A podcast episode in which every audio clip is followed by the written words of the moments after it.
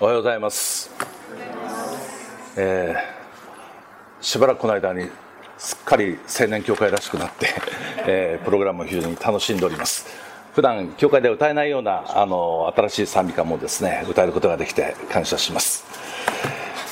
実はあの今日午前中ギフツというですね新しい、えー弟子訓練校についてお話をする予定だったんですけれども初めての方があのたくさんいらっしゃるということですのでちょっと話題を変えることにいたしました、えー永遠の愛ということで神様の愛についてですねご一緒に考えてみたいと思います。でこの愛は特に私たちの教会が強調している愛でもあります。音は聞こえてます？大丈夫ですか？はい。2008年のことでした。中国の四川省で大きな地震がありました。あっという間にたくさんの家が倒れて7万人7万人の人々が死にました。2万人まだ行方不明だと言います。地震の起こった翌日に救助隊が駆けつけて一軒一軒の屋根を剥いでいきました。もしかしたらまだ生存者がいるかもしれない。そう思ったからです。一軒の家の屋根を剥いだ時にそこに一人の女性が確かに死んでいました。死んでいたので救助隊は行き過ぎたんですが一人の救助隊員がどうも不審に思って引き返しました。そしてその女性のお腹の下に手を差し入れてみたんです。実はその女性は四つん這いになって犬のような格好で死んでたんです。おかしな姿だなと思ってそのお腹の下に手を差し入れたら温かい体温を感じました。びっくりして遺体をどけてみると生後34ヶ月の男の赤ちゃんがすやすやと毛布にくるまって寝息を立てていました。地震が起こった時母親はその赤ん坊を助けるためにその子の上に四つん這いになって背中で全て落ちかかってるくるものを受け止める覚悟で死んでいったのです。母親の右手に携帯電話が握られていました。そしてその携帯電話に最後のメッセージが残されていました。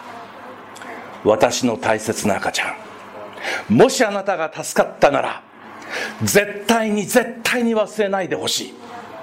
私がどれほどあなたのことを愛していたかを。母親は愛する子供のためならば命を惜しみません。子供を救うためだったら命を惜しまないのが母親です。私たちの誠の父である天の神は私たちの救いのために命を投げ出してくださいました。その愛によって私たちは救われました。有名な御言葉です。神はその独り子をお与えになったほどに世を愛された。独り子を信じる者が一人も滅びないで永遠の命を得るためである。本来罪人として生まれた私たちは死ぬ定め滅びる定めにありました。しかし神はその定めから私たちを救うために一人子イエス・キリスト2000年前この地上に救い主として私たちの代わりにキリストが死んでくださることによって罰を受けて死んでくださることによって神の裁きを受けてくださることによって私たちには救いの道が開かれました。永遠の命への道が開かれたんです。もう一度。神はその一人子イエス・キリストをお与えになったほどにこの世に罪にまみれて生きるあなたを愛してくださった。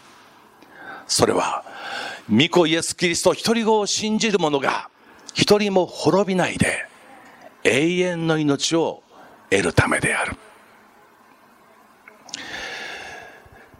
2014年と言いますから3年前です。4月15日のことでした。朝6時イランのヌールというところで公開処刑がありました。今日本ではそういう公開処刑というのを見ることはないんですけれどもイスラムの国ではまだあるようです。たくさんの人々の面前で一人の犯罪者が死刑に処されていく26歳のえー、バラルという男が、犯罪者が、もう震えながらイスラムの祈りを唱えながら、その場にやってきました。そして所定の位置に立たされた。もうたくさんの人が彼の処刑を見るために集まっておりました。するとそこに一人の女性が駆けつけてバラルを抱きしめました。そして辺りを見渡した。誰かバラルの母親です。彼女のイスラムの法律によれば、被害者の家族が最後に許せば、その犯罪者は許されるという法律だったそうです。実はバラルは6年前に16歳の少年を刺し殺したんです。母親はその少年の母親、両親を探しておりました。そしてその大群衆の中にその両親を見つけたんです。両親に向かって泣き叫びました。許してください息子を許してください息子を助けてください叫び続けた。しかしやがて、その母親が、被害者の少年の母親がマイクを取って、静かにこう言いました。母親にとって子供が全てであることはあなたもよくご存知だと思います。でも、あなたはこの6年間、私がどれほど苦しく辛い日々を送ってきたか、それをご存知でしょうか？この言葉にバラルの母親は泣き崩れました。望みが絶たれた。そう思ったからです。やがてバラルは目隠しをされて台の上に登ります。首にロープがかけられました。そこにあの被害者の両親が進み出ていきました。バラルの前に立ちます。バラルの顔を見上げています。群衆集まった群衆はみんなやがてその両親がバラルの立っている台を蹴飛ばすだろうと思っていました。台が蹴飛ばされれば、バラルは、公主家。そのイメージでその姿を見守っていたときに、あの被害者の母親が静かにバラルの前に体を移し、そして見上げていたバラルの頬を思いっきり叩いたんです。チものすごい音が響きました。そして両親はバラルの後ろに回ると、その首からロープを取っていきました。まず泣き叫んだのはバラルでした。助かったそしてバラルの母親が泣きました。群衆はあっけに取られて、この許しのドラマを見ておりましたが、やがて拍手喝采で、このドラマを、ドラマを称えました。殺された少年の母親も泣いていました。ある人が尋ねました。どうしてあなたは許すことができたのですか？母親はこう答えました。実は3日前、私の夢に息子が現れました。そして私にこう言うのです。母さん、まだ彼を許してないの許さない母さんは嫌だな。許してやりなよ。私は3日苦しみました。そして今朝、許すことに決めました。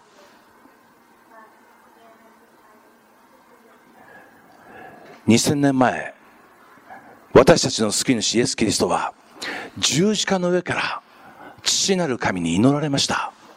父さん、この人たちを許してやってよ。みんな自分が何をしてるのか分からずにいるんだよ。父なる神は答えます。分かってる。許すつもりだよ。この人たちが罪を犯した時にそう決めたのではない。この人たちを作った時にそう決めたのでもない。この人たちを作ることを考えた時にすでに許すことに決めていた。人間を神の形に作れば、私に背を向け、私にから離れ、私に反逆することは十分予想された。どうするか。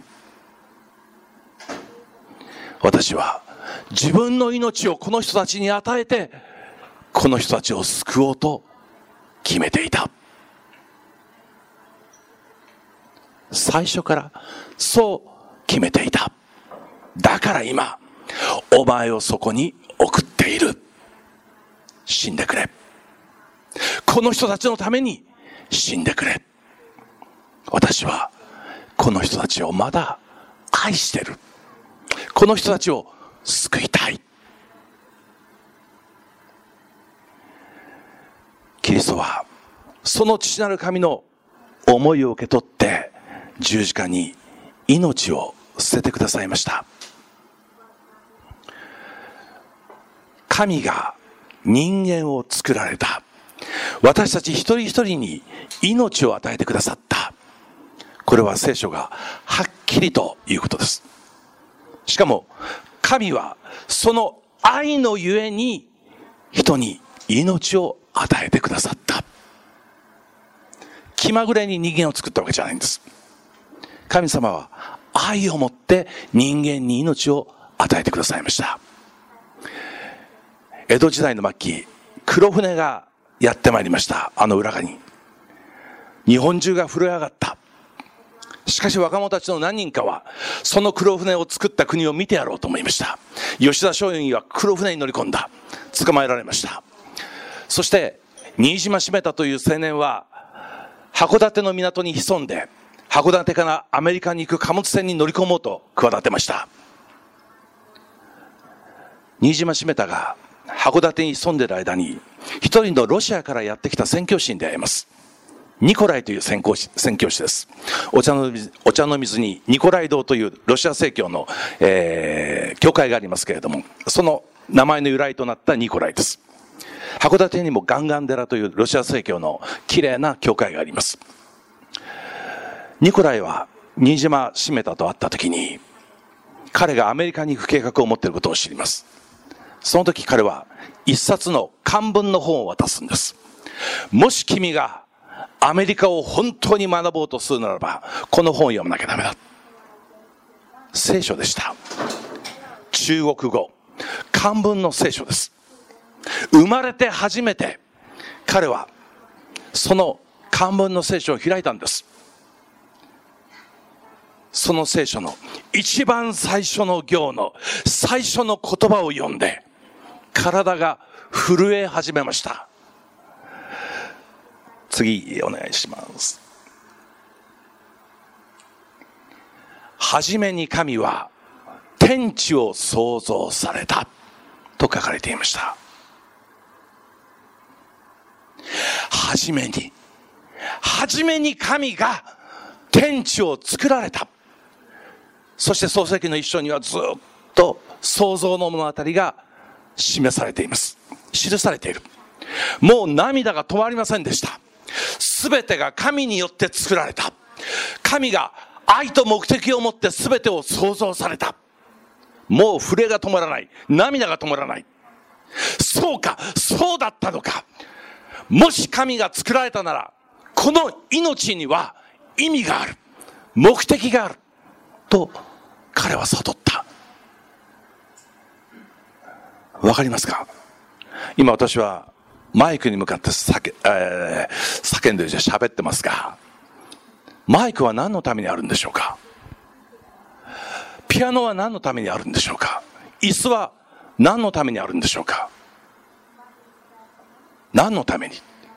その意味も目的も、そして価値も、私たち人間は皆知っています。なぜ？目的を持って作ったからです。作られたものには必ず意味があり目的があるんです。価値があるんです。人間の命が神によって作られたものであるとするならば、神によって与えられたものであるとすれば、すべての命には意味があり、目的があり、価値があるんです。今、この事実が、この私たちの住む日本の中で見失われています。なぜ？日本では99%以上の人々が人間の命はたまたま偶然そこにあるのだと教えられてるんです。進化論です。何億年も前にビッグバンという出来事が起こってそこでたまたま偶然小さな命が生まれてその命が進化して進化して進化して進化して人間になっている。たまたま偶然の存在なんです。だから、多くの日本人は自分の命に意味があること、目的があること、価値があること、それが分からずに苦しんでいる。一昨年の9月、三重県の志摩市で高校3年生の男子が同級生の女の子を包丁で刺し殺しました。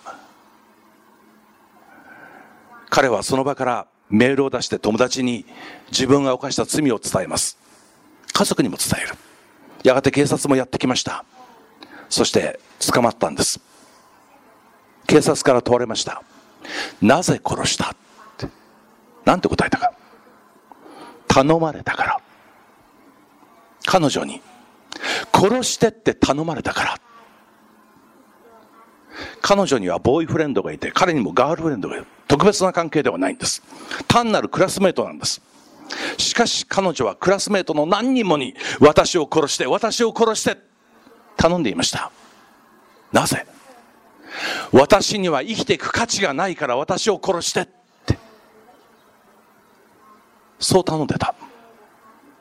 みんな関わりたくないので無視していました。しかし優しかった彼は、彼女のその願いを無視することができなかった。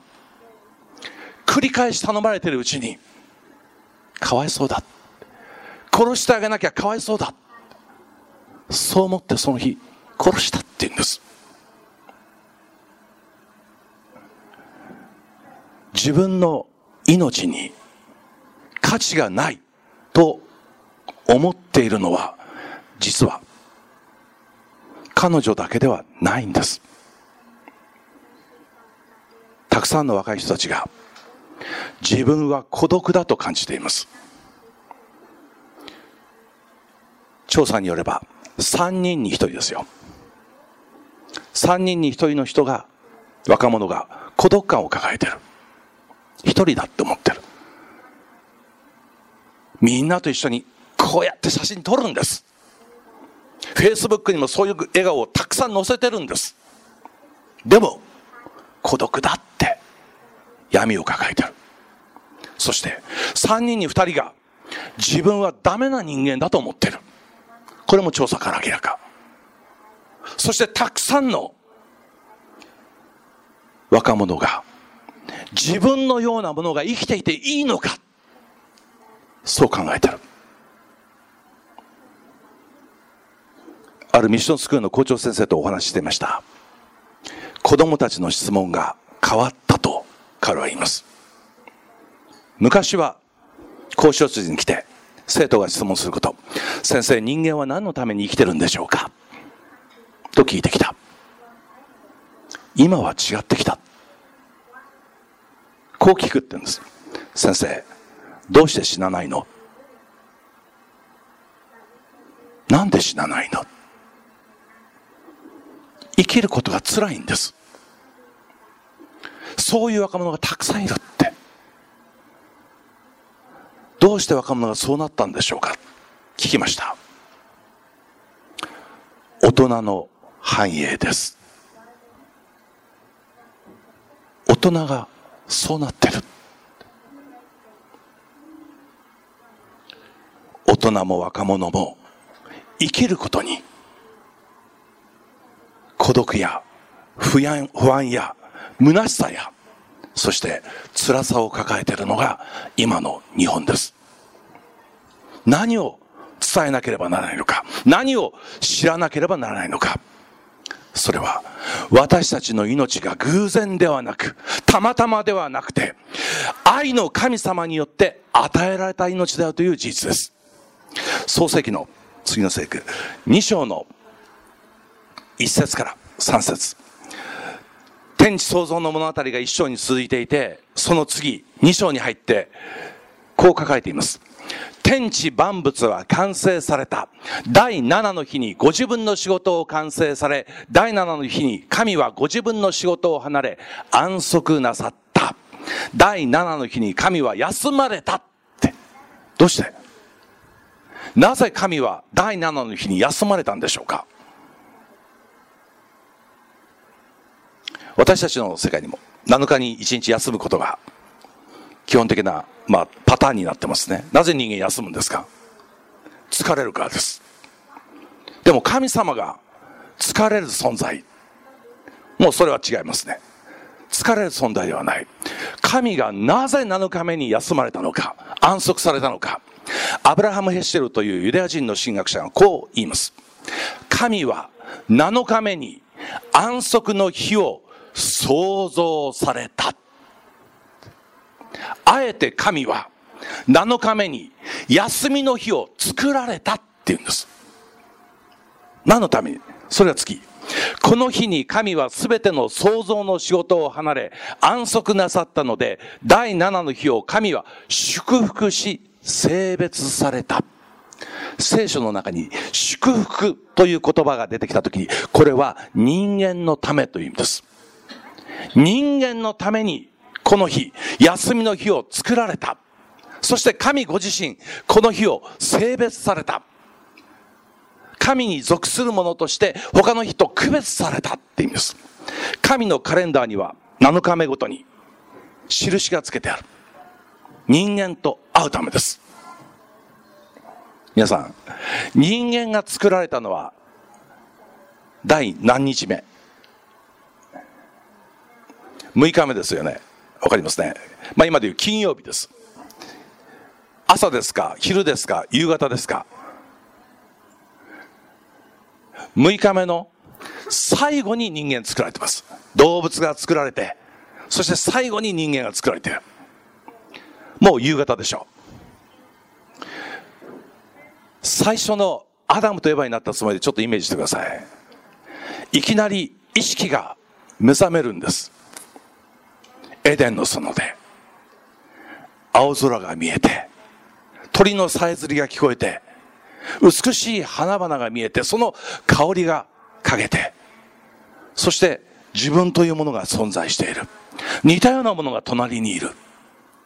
何だろうここはどこだろう私は一体何だろうというクエスチョンマークだらけのその不思議の世界にアダムとエバは目覚めるんです夕方ですから間もなく日が沈みますサンセットですサンセットになると聖書によれば新しい日が始まります安息日が始まるんです最後の週のえー、創造主の最後の7日目が始まっていくんです。神の作られた安息の日が始まっていきます。静かに空が暗くなっていく。星が瞬き始める。そのアダムとエヴァのそばにキリストが、いや、創造主なる神様が近寄ってきます。そして最初のベスパー。それが始まるんですね。で、この日、最初の安息日、最初のベスパーで神様が何を伝えたか。私が想像するに二つのことが伝えられました。一つ目、命の根拠です。あなたの命は偶然そこにあるのではない。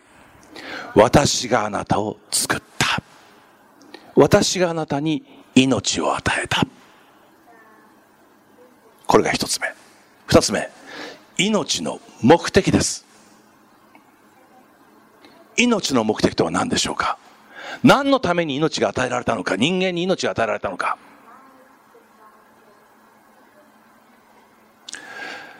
十数年前に一人の日曜教会の牧師さんと出会いました石川博之という名前です信徒からはゆきさんと呼ばれていました。まあ、その教会は非常にカジュアルな教会で、あの、牧師のことを先生って呼ばないんですね。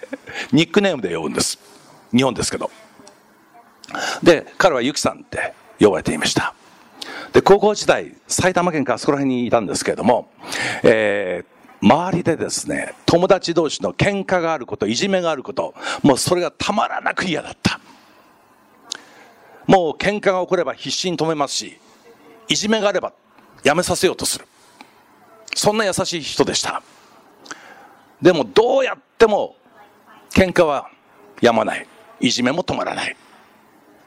高校卒業すること日本がほとほと嫌になってしまって、そして日本を捨ててインドに旅立ちました。数十年前、インドに旅立った青年は多かったんですが、彼もインドに旅立って、漠然と悶々とした日々を過ごしていました。人間って何なんだろう？人生って何なんだろう？なんで俺は生まれてきたんだろう？って悩んでた。ある日、ガンジス川のほとりに朝から夕方までしゃがみ込んで川の流れをじーっと見ておりました。ぼーっと見てたんです。夕方になると、一人のおばあさんが後ろから近づいてきて、あなたそこで何してるの？と聞きました。多分、行き来してずっとしゃがみ込んでる彼が不思議だったんだと思います。夕方になって声をかけた。あなたそこで何してるの？彼答えます。川の流れを見てるんだ。僕もこの川の流れと一緒にどこかに流れて消えてしまいたい。孤独感に溢れた言葉です。するとおばあさんが言いました。ついておいで。暇だろう。確かに暇でしたので、黙っておばあさんについていきました。実はこのおばあさんが、後に有名になったマザー・テレサでした。そうとも知らず、彼はついていった。そして、お腹が空いただろうと炭を焚いて煮物を作ってくれたんです途中で真っ赤に燃えてる炭の一つを箸でつまんで傍らに置きました料理が出来上がる頃先ほど取り出された炭は真っ白な灰をかぶって消えていました料理ができた時にその消えてしまった灰をかぶった炭を指さしてマザー・テレサはこう言いましたこれが私たち人間人は誰も一人では生きていけないの。この言葉に打たれて、しばらく、マザー・テレサのもとに身を置くことにしました。そして彼女の働きを手伝っていた。そんなある日、マザー・テレサと一日中二人だけで過ごす機会が与えられたそうです。で、その日、彼は心の中にあった問いをマザー・テレサにぶつけました。マザー、僕は僕の周りの小さな世界を変えることができなかった。どうしたら周りの小さな世界を変えることができるんだろう。マザー・テレサが答えます。小さな手で彼の両手を包み込み、あの小さな目で彼の目をまっすぐに見て、こう言ったそうです。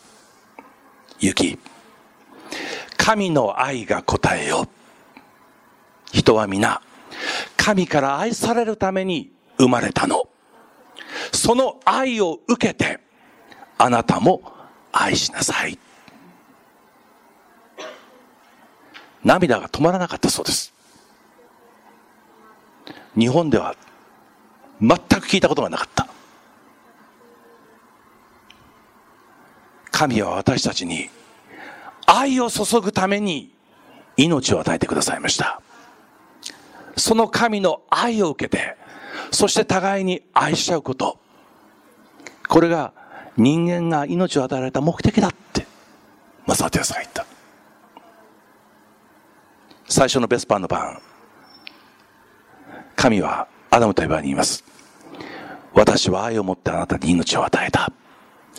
あなたにも私を愛してほしい。そして互いに私に与えられた命同士、愛し合いなさい。人は、そのために作られました。安息日は、第7日目の安息日は、そのことを表す日です。そのことを私たちが告白する日です。私の命は偶然ではない。創造主なる神様によって与えられた命。この命は神を愛するためにそして人を愛するために与えられた命でもある私たちは創造主なる神を礼拝するために7日目ごと安息日に教会に集って神様を礼拝します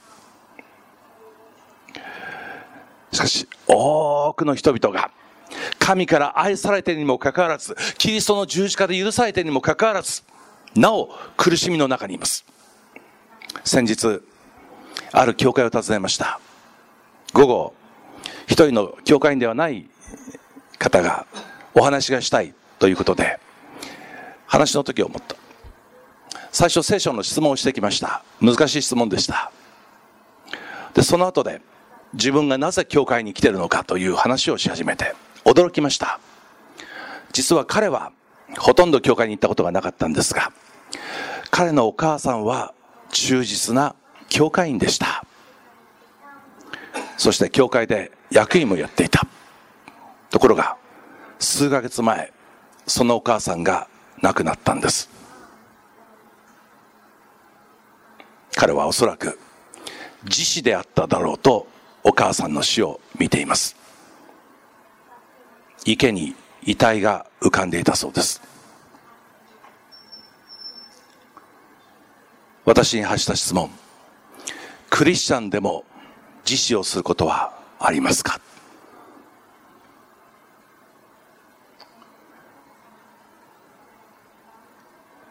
クリスチャンでも病気になります。クリスチャンでも経済的な危機を迎えます。人間関係の非常に複雑な中に追い込まれることもあります。離婚することもあります。そしてクリスチャンでも必ず死にます。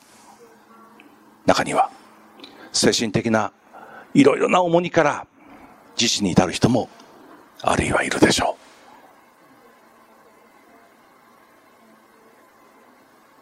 母の死を見つめるときに自分は母の信じていた神がどのような神であったのか知りたいと思って教会に通い始めました。彼がお母さんの死を機会に神を恨まず教会を憎まず教会に来てくれるこの時は大いなる恵みの時だと思いました。そうです。救われていても神を知っていても私たちは依然として暗闇の世界に生きてるんです。罪の支配に中にいるんです。いろいろな苦しみいろいろな悩みいろいろな悲しみいろいろな涙を背負いながら生きてる。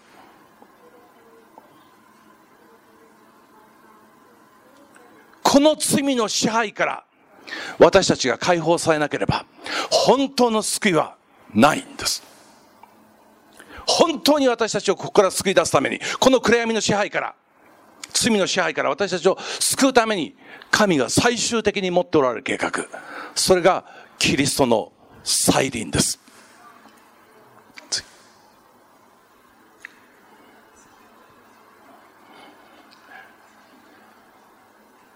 いかない？え、パワーポイントが切れてるみたいですので、聖書をお持ちの方はお開きください。えー、先ほど、漱石の最初の御言葉を読みましたけど、黙示録の最後の言葉をお読みしましょう。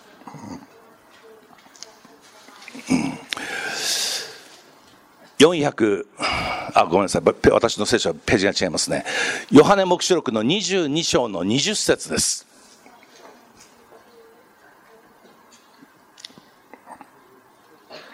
はい。以上すべてを明かしする方が言われる。しかり私はすぐに来る。アーメン。主イエスよ来てください。これはすべてのアドベンティストキリストの、え、再臨を待ち望む者たちの祈りです。キリストは言われました。あなた方をこの罪の暗闇の世界から救い出すために私はすぐに来る。アーメン。主イエスよ来てください。もう一つの地震の話をします。えー、1990あ、ごめんなさい。これはいつだったかな。1988 1998年だったと思いますが、アルメニアという国で大きな地震がありました。えー、3分間地震が続いて4万人が死んだ。あ、ごめんなさい。4分間地震が続いて3万人が死んだというですね、えー、地震でした。一人の父親がその地震を会社で受けました。金曜日の午前11時過ぎ。会社で地震を受けた彼は無事だったので、急いで家に向かって走りました。奥さんの無事を確認しました。次に彼が向かって走ったのは息子、一人息子のアーマンドの通う小学校でした。父親として彼はいつも息子にこう言っていました。アーマンド。何かがあったら待ってろ。お父さんが必ず助けに行くから。必死に小学校に走ってみると、そこはもはや小学校ではありませんでした。レンガ作りの学校は全壊して、ただレンガの山がそこにあった。息子の教室の前にしばらく呆然として佇みました。いろいろな親がやってきては、その前で涙をして、そして立ち去っていきます。しかし彼は立ち去りませんでした。一人でレンガを取り始めたんです。飲むことも食べることも眠ることもしないで、連続39時間、レンガを取り続けて、やがて教室の壁が見えてきた。その壁を、えい起こしてみると、そこに暗闇の空間があって、子供たちの声が聞こえた。叫びました。アーマンド息子の名前です。下から声が返ってきた。パパ待ってたよやっぱり来てくれたんだねアーマンド出てこい僕はいいから友達から助けてあげて13人の子供を引き上げそして最後に息子のアーマンドを引き上げたアーマンドは父親の腰にしがみつくと泣きながらこう言いましたパパ待ってたよやっぱり来てくれたんだねみんなもうダメだって泣くんだでも僕は言い続けた。大丈夫。もうすぐパパが助けに来るから大丈夫。アドベンティストは、絶望のこの世界にあって、暗闇のこの世界にあって、もうダメだそういう人たちに向かって、大丈夫。もうすぐキリストが帰ってこられる。この闇の世界から、罪の世界から私たちを、涙の世界から救い出すために帰ってこられる。それを伝えることが使命として与えられています。多くの人々が希望を失っている。不安の中にある。孤独に苛まれている。でも大丈夫。もうすぐこの現実から救われるからこの希望を語り伝えるものでありたいと思います一人一人今日もうひとたび命が私たちの命が愛の神様によって与えられた命であること。そして今も神様によって愛されていること。永遠の愛によって愛されていること。そしてやがて今のこの苦しみの世界から悩みの世界から救いが必ずキリストの再臨を通して与えられることを覚えたいと思います。そしてこの福音を喜びの訪れを一人でも多くの方々に述べ伝えていくことができればと思います。このメディアはオーディオバースの提供でお送りしました。オーディオバースでは福音を広めるためにお説教やセミナーなどの音声映像の無料配信を行っています。詳しくは http www.audioverse.org へアクセスしてください。